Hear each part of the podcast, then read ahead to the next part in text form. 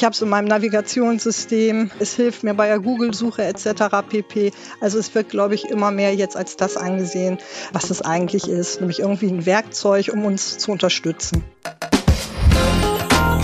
Digitalexperten, der BVDW-Podcast vom Bundesverband Digitale Wirtschaft aus Berlin. Impulse, Netzwerk und Antrieb für den digitalen Markt. Herzlich willkommen zum Deep Dive des BVDW. Mein Name ist Katharina Rieke und ähm, ich freue mich sehr, dass ich heute mit Maike Scholz diese Deep Dive Session machen darf. Maike arbeitet für die Deutsche Telekom. So viel sei schon mal gespoilert. Und ähm, wir möchten uns heute über KI unterhalten, über Ethik, über Verantwortung. Das sind alles Themen, ähm, für die sich Maike stark engagiert. Und äh, ja, ich freue mich sehr, dass du heute dabei bist und dass wir miteinander sprechen sprechen können. Ja, hallo Katharina. Ich freue mich auch heute, dass wir die Zeit gefunden haben, uns jetzt zu dem Thema auszutauschen.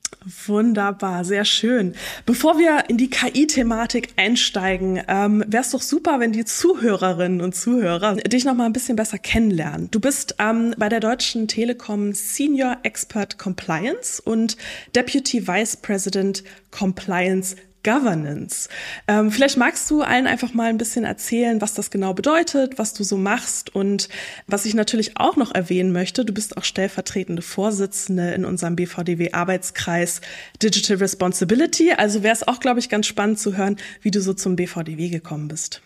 Oha, das ist ja eine ganze Menge an Fragen. ich ja, ich habe gedacht, wir, fang, wir ja. fangen mal richtig an, dachte ja, ich. Ne, Erwartungsmanagement an der Stelle. So ist es, so ist es. Ja, also äh, dieser Name ist eigentlich sehr hochtrabend, äh, will aber irgendwie nichts anderes sagen, als dass ich halt äh, im Headquarter der Deutschen Telekom arbeite, da in dem Bereich Group Compliance Management und eigentlich arbeite ich schon seit über 25 Jahren bei Magenta T, äh, erst als Beraterin und wie das dann so oft ist, wechselt man zum besten Kunden. Und äh, dann war ich halt im Laufe der vielen Jahre in verschiedenen Funktionen beschäftigt. Einkauf und Logistik, Unternehmenssicherheit und hier hauptsächlich im Notfall- und Krisenmanagement, äh, bis ich dann äh, vor ungefähr neun Jahren äh, bei Group Compliance angefangen habe. Und da ist eigentlich mein Hauptberuf, äh, dass ich für den Verhaltenskodex der Telekom-Mitarbeiter zuständig bin, den Business Code of Conduct. Und nebenbei mache ich halt verschiedene Projekte auch mit Compliance Vereinsbezug. Und äh, so bin ich dann in der Thematik digitale Ethik gelandet, als eines der Gründungsmitglieder dieser Initiative, äh, die die Deutsche Telekom auch schon seit Ende 2017 äh, begleitet. Und in dem Zusammenhang kümmere ich mich als Projektleitung, äh, so dann der hochtrabende Name. Heutzutage heißt das dann auch äh, irgendwie Squad Lead äh, im Neudeutsch äh, für das Thema Digital Ethics innerhalb der Deutschen Telekom, da um diverse diverse Umsetzungsprojekte innerhalb äh, ja, unserer ganzen Organisationseinheiten. Ja, und zum BVDW gekommen bin ich eigentlich auch über das KI-Thema. Das ist eigentlich auch wie so oft eine witzige Geschichte, ähm, dass man halt äh, damals gesagt hatte, ah, äh, Thema Corporate äh, Digital Responsibility ist ja auch sehr einhergehend dann wieder mit dem Thema digitale Ethik. Und äh, da hat das BVDW, ich weiß gar nicht mehr durch Corona, es ist ein bisschen die Zeit so ein bisschen verschwommen bei mir. Äh, ich meine 2019 war es oder 20, dass das BVDW gesagt hat, wir möchten CDR Building Blocks aufbauen. Eine super schöne Idee. Ähm, wo man halt gesagt hat zum Thema nachhaltige digitale äh, Unternehmensengagements möchten wir halt kleinen, großen Mittelständlern, unterschiedlichen Branchen verschiedene Bausteine an die Hand geben, um halt am besten halt äh, CDR in ihren Unternehmen umsetzen zu können. Und da bin ich dann halt über KI angefragt worden, dann die Lab-Leitung für äh, das KI-Modul zu übernehmen. Und äh, ja, damit hatte man mich. Ne? Also ich war damals auch als Firmenmitglied Lied so ein bisschen am Schnuppern und äh, es hat mir unglaublich viel Spaß gemacht, die Zusammenarbeit, den Austausch, äh, auch mal über den Tellerrand zu gucken. Ja, und so bin ich eigentlich so langsam, aber sicher werde ich jetzt hier festes Inventar beim BVDW. Und das ist auch gut so. sehr schön. Ja, sehr spannend. Ja, ich glaube, es war tatsächlich Anfang 2020, dass der neue Arbeitskreis sich äh, gegründet hat. Äh, in der Tat. Und mittlerweile sind die CDA Building Blocks ja auch ähm, fertig und online. Ich habe aber auch gesehen, dass ihr ähm, von der Telekom auch selbstbindende Leitplanken und so Handlungsprinzipien für KI selber festgelegt habt. Äh, so als fast einer der ersten, sag ich mal, oder mit äh, von ersten Unternehmen, die das überhaupt gemacht haben.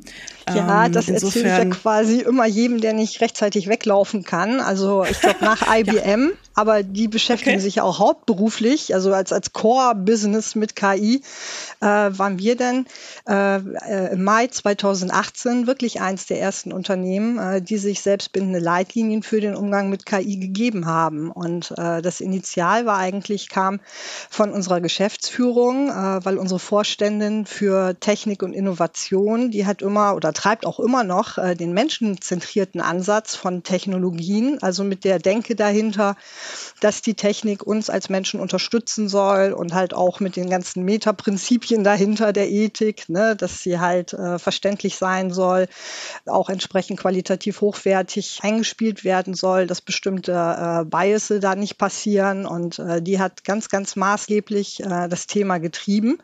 Und äh, das war auch wirklich das Initial Ende 2017, äh, sich innerhalb des Konzerns dann auch wirklich alle möglichen Ansprechpartner zum KI-Thema zu suchen. Und ich war selber sehr überrascht. Wir hatten da ja dann auch die Projektleitung, wer das alles überhaupt bei der Telekom macht. Und ich hatte die Aufgabe halt, ein interdisziplinäres Team zusammenzutrommeln, um auch möglichst ganz, ganz viele Sichtweisen aus dem Konzern und aus den einzelnen Disziplinen wie Datenschutz, Sicherheit, aber auch Sales und Service, natürlich dann aus dem Business jemanden dabei zu haben. Wir hatten unsere T-Labs, also wir haben ja auch eine kleine eigene Research-Organisation, die ja auch so ein bisschen äh, ganz, ganz fahr nach vorne gucken. Die hatten wir da mit dabei und dass wir dann letztendlich ein äh, Team gebildet hatten von ungefähr 45 Leuten. Angefangen, äh, die saßen in San Francisco bei Group Partnering bis über Israel, wo wir dann halt auch viele Kooperationen Kooperationen gerade zum Thema KI natürlich auch betreiben, bis hin nach Südkorea, wo unser damaliger Technikleiter einfach herkommt. Ne? Also das war schon äh, eine tolle Zusammenarbeit und so haben wir dann halt auch aus den verschiedenen Perspektiven diese Leitsätze für uns ja erarbeitet, weil äh, zu dem Zeitpunkt gab es eigentlich noch nichts Bindendes äh, aus, aus äh, der Regulierung, aus der Politik und wo wir als Mitarbeiter halt gesagt haben, das ist uns persönlich wichtig an der Stelle. Also diese Punkte äh, wollen wir in den Leitlinien verankert haben. Ne? Es geht, geht, um Verantwortung, es geht klassischerweise aber auch um Sicherheit und Schutz. Ne? Also jede KI ist natürlich IT, ne? das darf man nicht vergessen und darauf aufbauend muss man ja dann dann gucken, wie ist es da mit der Erklärbarkeit, wie ist es da mit der Selbstbestimmung und Chancengleichheit etc. pp. Und so hatten wir dann bis zum gewissen Schritt. Irgendwann haben wir gemerkt, oh, wir drehen uns im Kreis und dann haben wir die Leitlinien dann auch unserer Geschäftsleitung vorgelegt, die die dann letztendlich auch verabschiedet hatten. Und so mhm. ist die Deutsche Telekom eigentlich sehr früh äh, da an den Markt gekommen und auch noch vor den Hyperscalern, muss man sagen. Ne? Mhm. Ja, super spannend. Ähm, das reflektiert oder das bestätigt ja auch so ein bisschen das, äh, was wir in unserem BVDW KI-Monitor, den wir jährlich rausgeben, auch immer wieder sehen, dass gerade im Bereich KI noch sehr stark der Drive aus der Wirtschaft selbst kommt, da was zu machen. Ähm, und die Politik da noch so ein bisschen hinterherhinkt, was das Thema angeht. Also hier auch wieder das perfekte Beispiel dafür. Aber ähm, bevor wir auch nochmal weiter in die Regulierung gehen und alles, was jetzt gerade auf EU-Ebene passiert, ähm, würde ich nochmal einen Schritt zurück machen, dass wir uns nochmal kurz überlegen, was KI eigentlich wirklich ist. Also wenn wir über künstliche Intelligenz sprechen, worüber reden wir eigentlich? Weil ich habe so ein bisschen das Gefühl, gerade auch in der Politik ist es natürlich wieder so ein Buzzword, man möchte viel mit KI machen, ähm, aber weiß eigentlich jeder, worüber man da so wirklich spricht. Vielleicht kannst du auch im Sinne eurer Leitlinien einfach nochmal ähm, ja so ein bisschen erklären, was ihr darunter versteht, welche Formen es gibt und ja, ob die Leute wirklich Angst haben müssen für KI. Das ist ja auch immer so ein Thema, ne? Wird ja manchmal auch ein bisschen überdramatisiert. ja, letztendlich dadurch, dass es halt keine einheitliche Definition für KI gibt, äh, ist dann halt drumherum äh, eine Geschichte voller Missverständnisse entstanden, sage ich jetzt mal so ganz platt. Äh, den Begriff als solches gibt's ja schon unglaublich lange, seit über 60, 70 Jahren jetzt, ne, mit Alan Turing, wo man damals ja auch schon gesagt hat, es muss irgendwelche Systeme geben, die äh, menschliche Intelligenz, Prozesse, Lernprozesse nachahmen an der Stelle. Und äh, es geht letztendlich ja darum, dass halt bestimmte Wahrnehmungen da sind äh, dass ein Verständnis erzeugt wird und dass dann gehandelt wird, ganz einfach. So, das ist normale IT, ne? Input und Rechnern und Output. Und das Besondere halt bei künstlicher Intelligenz ist halt noch so eine Reflexionsschleife, so eine Feedbackschleife. War das Ergebnis okay oder muss es nochmal angepasst werden? Und äh, dementsprechend versuche ich immer zu erklären, dass man halt sagt, künstliche Intelligenz ist kein Gegenstand, sondern eine Kombination aus mehreren Elementen. Also auf der einen Seite braucht man natürlich Softwaresysteme, die Machine Learning Komponenten beinhalten. Ne, Machine Learning habe ich gerade mal versucht, ganz grob zu erklären mit dieser Feedback-Schleife da hinten dran. Äh, und dann, worauf, womit lernt so eine künstliche Intelligenz oder womit lernt überhaupt so eine Software? Nämlich mit Daten. Und die Daten müssen vorher so ein bisschen sortiert sein, dass man dann auch zu richtigen Ergebnissen kommt. Ne, man kennt es ja auch, wenn der Input nicht so super gut ist, muss man sich hinterher nicht wundern, dass das Ergebnis grauenhaft ist. Und wenn man halt diese äh, Algorithmen und diese Daten kombiniert, denke denk ich, spricht man schon von einer künstlichen Intelligenz an der Stelle, so als Definition. Und heutzutage habe ich so ein bisschen, äh, ja auch für mich persönlich die Erfahrung gemacht, weil äh, wir ja auch äh, als Deutsche Telekom sehr, sehr früh in der Thematik unterwegs waren und die haben mich dann losgeschickt, auch mal zu gucken, weil wir natürlich auch äh, innerhalb dieses Expertenteams gesagt haben, Mensch, wir haben ja jetzt nicht die Weisheit mit Löffeln gefressen, sondern wir müssen ja auch immer gucken, gibt es neue Inputs, gibt es einen gewissen gesellschaftlichen Wandel, in, ne, der dann auch irgendwie einen Einfluss hat auf unsere äh, selbstbindenden Leitlinien an der Stelle.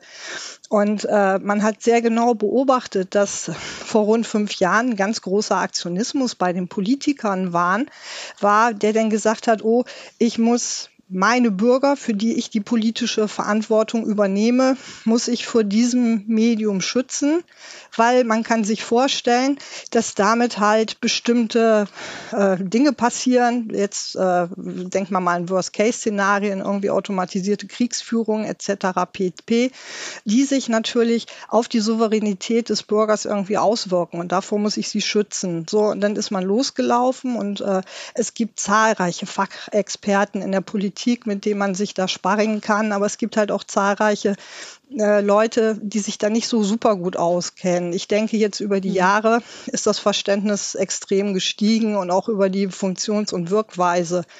Äh, und dass, dass man da auch sieht, auch gerade unter den, den Bürgern. Wir haben auch viele Workshops gemacht, um unsere Leitlinie mal vorzustellen und auch zu sparringen ne, mit verschiedensten äh, Bevölkerungsgruppen. Äh, und da sieht man eigentlich auch, dass das Thema KI viel besser verstanden wird. Also wo man damals halt über die Hollywood-Filmindustrie irgendwie den Terminator als höchste Form der künstlichen Intelligenz da hatte, äh, das sieht man heute eher so als Brot- und Buttergeschäft einfach. Also ich mhm. habe es in meinem Navigationssystem, äh, es hilft mir bei der Google-Suche etc. pp. Also es wird, glaube ich, immer mehr jetzt als das angesehen, äh, was es eigentlich ist, nämlich irgendwie ein Werkzeug, um uns zu unterstützen. Ja, ja, das, also wir sind so ein bisschen von den äh, Terminator-Tagen zu den realistischeren äh, ja. äh, Einsatzgebieten gekommen. Das ist doch auch sehr gut. Und ich meine, es gibt ja auch viele, viele Themen, du sagtest schon, Navigationssysteme, irgendwelche Chatbots, was auch immer. Gibt es ja viele auch im Alltag der Menschen, was sie mit KI letztendlich äh, Positives machen können. Ja, nee, also gerade was das Thema zum Beispiel Navigation angeht, ne, also das hat die Streitquote zwischen meinem Mann und mir um mindestens 95 Prozent reduziert, ne, dass man dann nicht mehr in irgendwelche ja. Feigpläne gucken musste und ah, an welcher Ausfahrt geht's jetzt raus und hups, wie umfahren wir den Stau. Äh, heutzutage mit, mit Echtzeitdaten, das ist so genial. Also äh, das ist auch ja. ein Ergebnis der KI. Ne? Ja, absolut. Also sehr viele positive Effekte, auch innerhalb der Familien.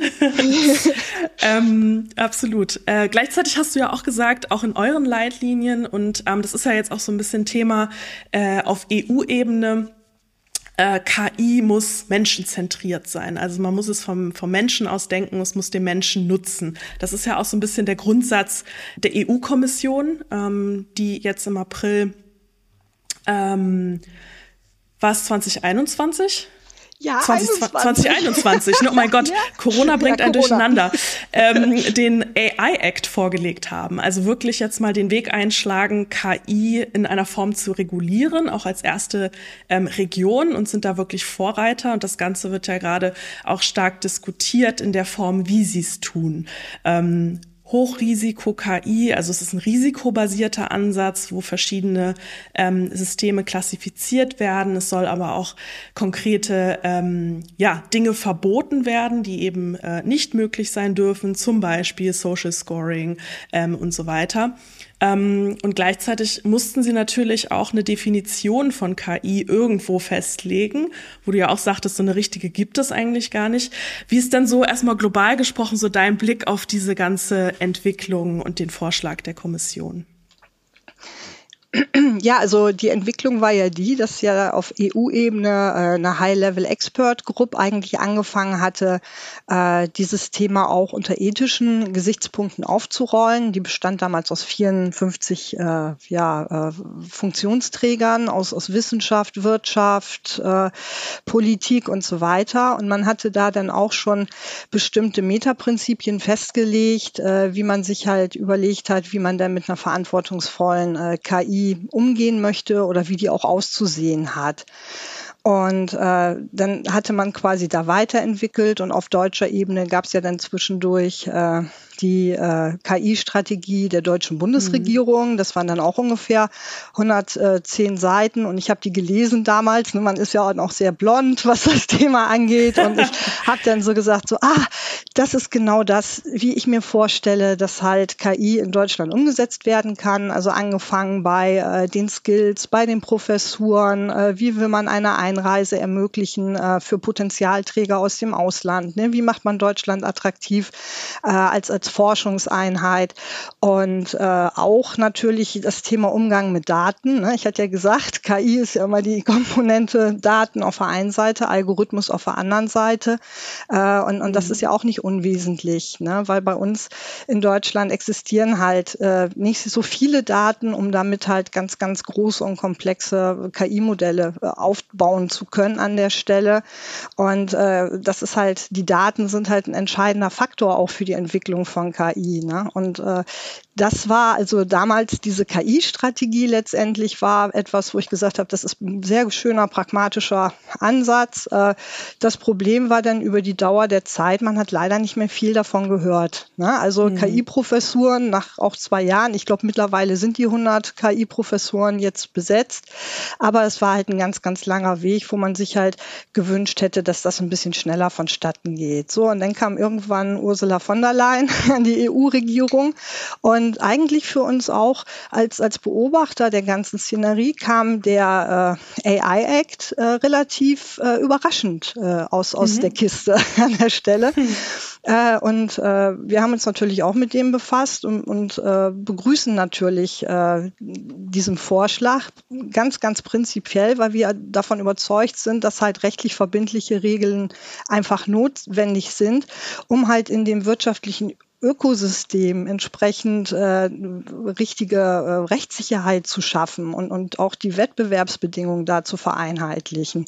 Und du hattest ja dann gerade angefangen äh, bei dem Thema Definition, aber man muss auch sagen, das ganze Ding ist natürlich auch ein ganz schwieriges Pferd. Ne? Man hat nämlich versucht, mit diesem Rechtsvorschlag eine horizontale äh, Regelung, wo man sagt, wir wollen Prinzipien zu dem Thema KI, wollen wir gerne regulieren und man hat versucht, das dann auch nochmal vertikal, also quasi auf verschiedene äh, Sektoren wie, wie Finanzservices, wie Verkehr, wie Health äh, und Gesundheit. Da hat man versucht, das dann zu ver vereinheitlichen oder übereinander zu kriegen. Und je komplexer es wird, desto schwieriger wird es da oftmals an der einen Seite. Und äh, wir hätten eigentlich damit gerechnet früher, dass man halt das Thema KI und Rechtssicherheit über die Produkthaftungsrichtlinie äh, quasi angehen hätte können, ne? wo man dann gesagt hätte, man erweitert die Produkthaftungsrichtlinie um den Bestand äh, der Daten, um, der, um den Bestand der Software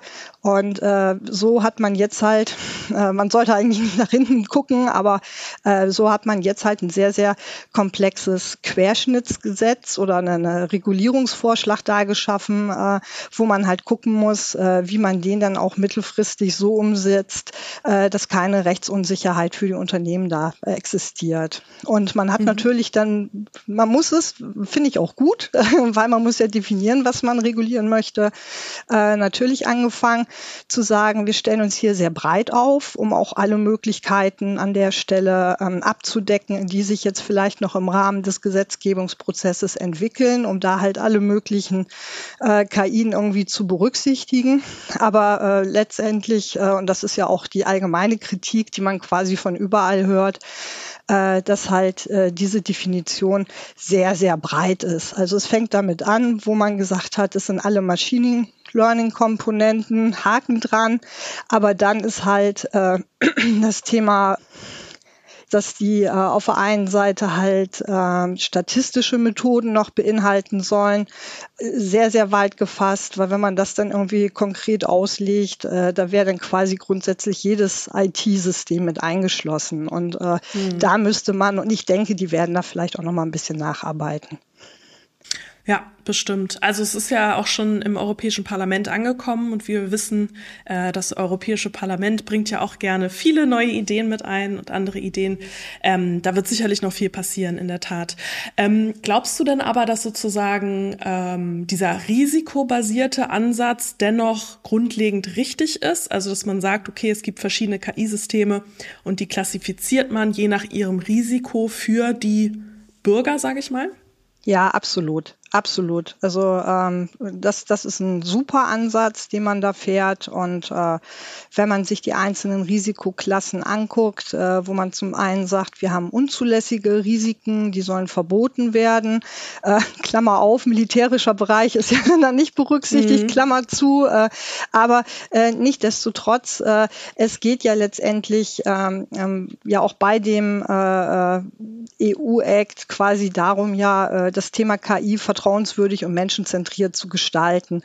Und äh, das war uns auch bei der Telekom damals wichtig, wo wir halt unsere Leitlinien entsprechend äh, formuliert haben, dass wir gesagt haben, wir wollen uns ausrichten nach dem äh, westeuropäischen Demokratiegedanken. Und äh, da mhm. kommt jetzt wieder der große Bogen hin zu den verbotenen äh, KI-Anwendungen oder unzulässig, äh, wo man dann ja auch gesagt hat, so äh, bestimmte Verfahren des Scorings, also von Behörden, behördlichen Einheiten auf irgendwelchen Bahnhofsvorplätzen äh, sollten erstmal prinzipiell äh, unzulässig äh, deklariert werden. Da gibt es sicherlich auch noch den einen oder anderen Ausnahmetatbestand. Äh, aber letztendlich, dass man da halt schon diese Prinzipien vorgibt, äh, wie man KI innerhalb von Deutschland äh, ja quasi angewandt und programmiert haben möchte. Und ich glaube, ich als EU-Bürgerin fühle mich in diesem Rahmen sehr wohl dann wieder. Mhm. Ja, Nee, auf jeden Fall. Also Risiken bestehen natürlich, die müssen auch gesehen werden. Das hattest du ja auch äh, schon angesprochen, auch im Sinne von äh, Bias, ne? Äh, dass da jetzt nichts passiert, dass irgendwelche Diskriminierungen stattfinden oder so, dass, dass das angeguckt werden muss. Und gleichzeitig, hattest du auch schon kurz erwähnt, gibt's ja dann die verschiedenen Sektoren, ne? äh, die da dann noch betrachtet werden. Und wenn man jetzt sozusagen wieder, sag ich mal, die, das Thema EU-Ebene, das ist ja dann eine harmonisierte Gesetzgebung für, für ganz Europa, Siehst du dann noch irgendwelche Spezifika in Anführungsstrichen, die man gerade in Deutschland nochmal angehen sollte? Oder ähm, ist das irgendwie, wäre das mit einer harmonisierten Gesetzgebung dann irgendwie abgedeckt? Sei es jetzt in der Produktregulierung, wie du das erwähnt hast, oder in diesem AI-Act? Naja, letztendlich der AI-Act, äh, der wirkt sich ja dann schon wieder auf viele bestehende äh, Gesetzgebungen aus. Ne? Also gerade ganz speziell, wenn man da in Richtung Datenschutz guckt, äh, da wird ja dann auch schon wieder äh, äh rein reguliert und da muss es halt auch ganz viele Abstimmungen gegen um halt auch für die Unternehmen da eine Rechtssicherheit zu schaffen. Äh, was, was bedeutet denn das ganze System eigentlich? Und äh, wenn du sagst, wir gucken auf Deutschland, äh, da ist es halt so, äh, da muss eigentlich auch von, von staatlicher Seite, da wird viel gemacht an einzelnen Punkten, aber äh, ich beobachte da auch immer im Rahmen halt äh, der Verbandsarbeit auch, äh, dass da halt auch viel zu wenig äh, der kollektive Gedanke vorangetragen wird. Also dass äh, quasi Bundesländer sehr natürlich, müssen sie ja auch vom Berufswegen quasi die KI-Förderung in ihrem Bundesland vorantreiben. Aber auch, wenn man halt die verschiedenen Bundesministerien beobachtet, da ist für mich einfach noch ein bisschen zu wenig die übergreifende Betrachtung da, dass es ja eigentlich um KI aus Deutschland geht und nicht aus KI KI, die jetzt vom äh, Bundesministerium für Justiz gefördert worden ist oder um eine KI aus dem Bundesministerium des Inneren gefördert worden ist, sondern es sollte da halt wirklich dieser gemeinsame Rahmen einfach da auch besser angegangen werden. Und äh, wenn man auch auf Deutschland als solches anguckt, äh, da muss natürlich auch der Einsatz von KI innerhalb der einzelnen Behörden und äh, innerhalb der staatlichen Einheiten natürlich auch vorangetrieben werden.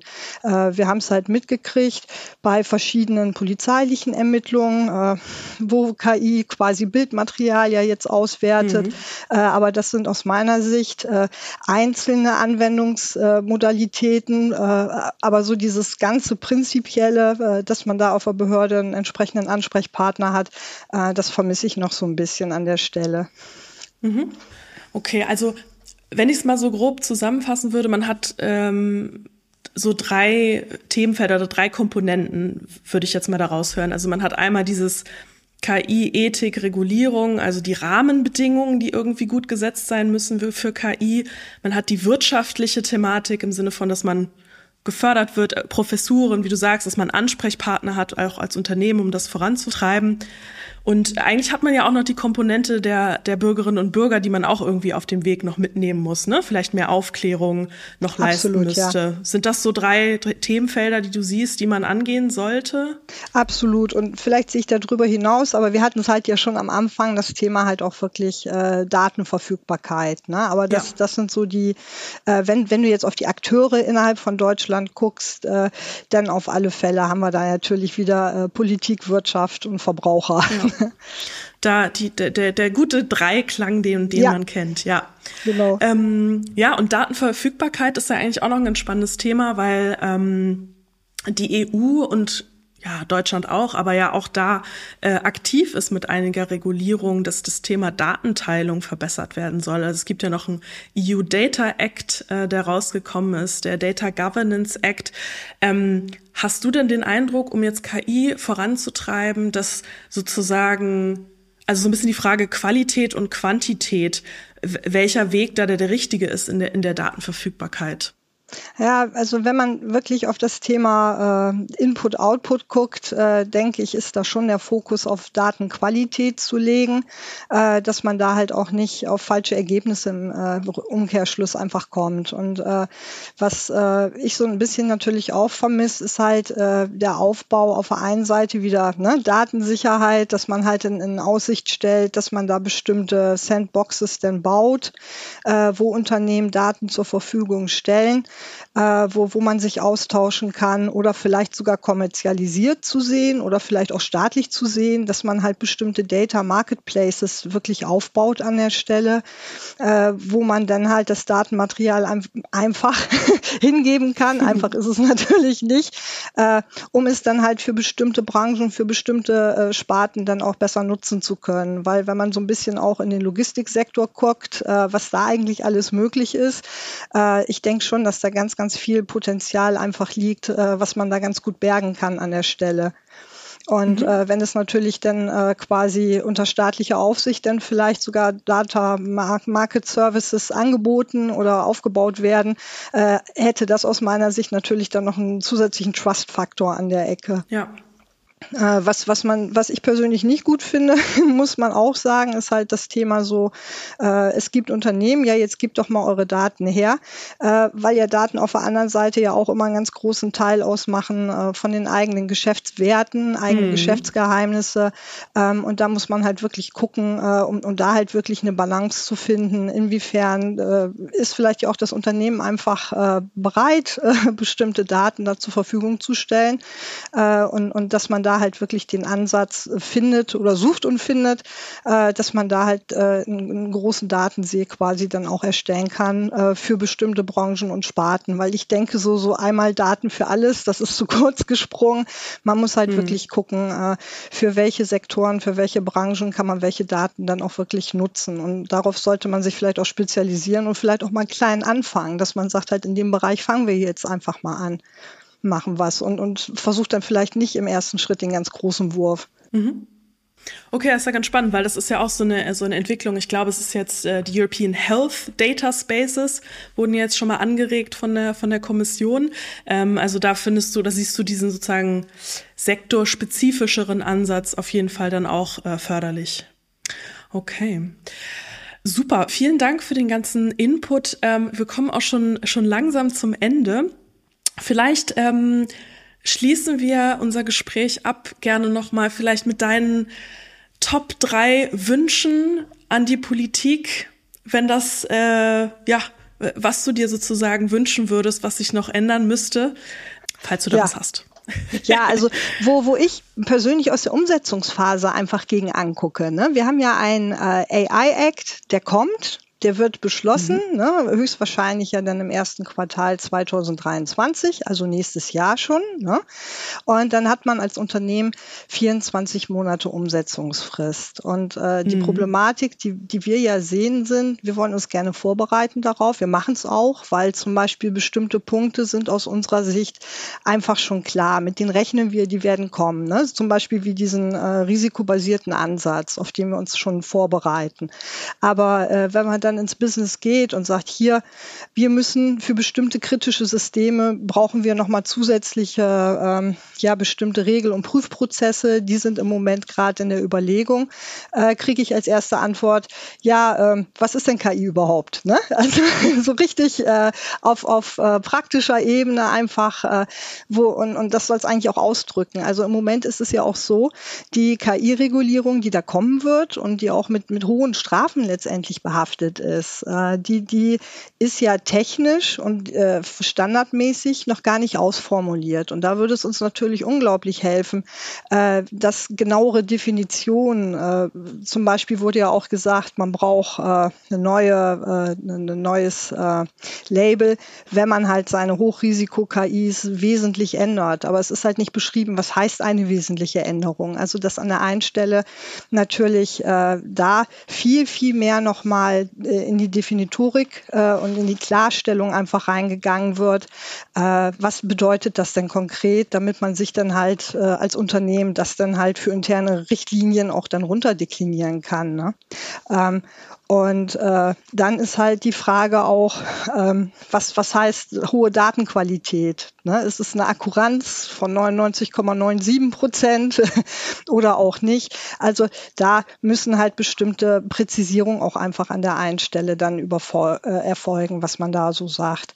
Und ja, mhm. was wünscht man sich noch, äh, wenn man halt sagt oder sich auch wieder mit Blick auf diese äh, EU-KI-Regulierung dann guckt, wie ist denn im Anschluss eigentlich der Enforcement-Prozess geregelt? Also das ist für uns auch äh, grob noch ein Buch mit sieben Siegeln, weil im Moment ja natürlich die Zuständigkeiten auch noch nicht final geklärt sind, äh, geschweige denn ja auch die Zertifizierungsprozesse und Unternehmen. Und äh, damit zusammenstehen, stelle ich mir auch persönlich die Frage, äh, sind denn viele Qualifikationen einfach verfügbar? Ne? Man spricht vom Fachkräftemangel, viele Unternehmen erleben ihn auch. Äh, und dass da halt auch für mich persönlich bedenklich ist, dass aus meiner Sicht an vielen prüfenden Stellen da die Ressourcen und Skills einfach nicht vorhanden sein können für das, was mhm. da jetzt eigentlich vorgesehen ist. Und äh, wie gesagt, da würde ich mir auch viel, viel mehr Klarheit wünschen wollen, viel mehr Einigung an der Stelle, äh, dass man da dann halt auf eine gute Basis aufbauen kann und einfach als Unternehmen da eine Rechtssicherheit hat. Ja.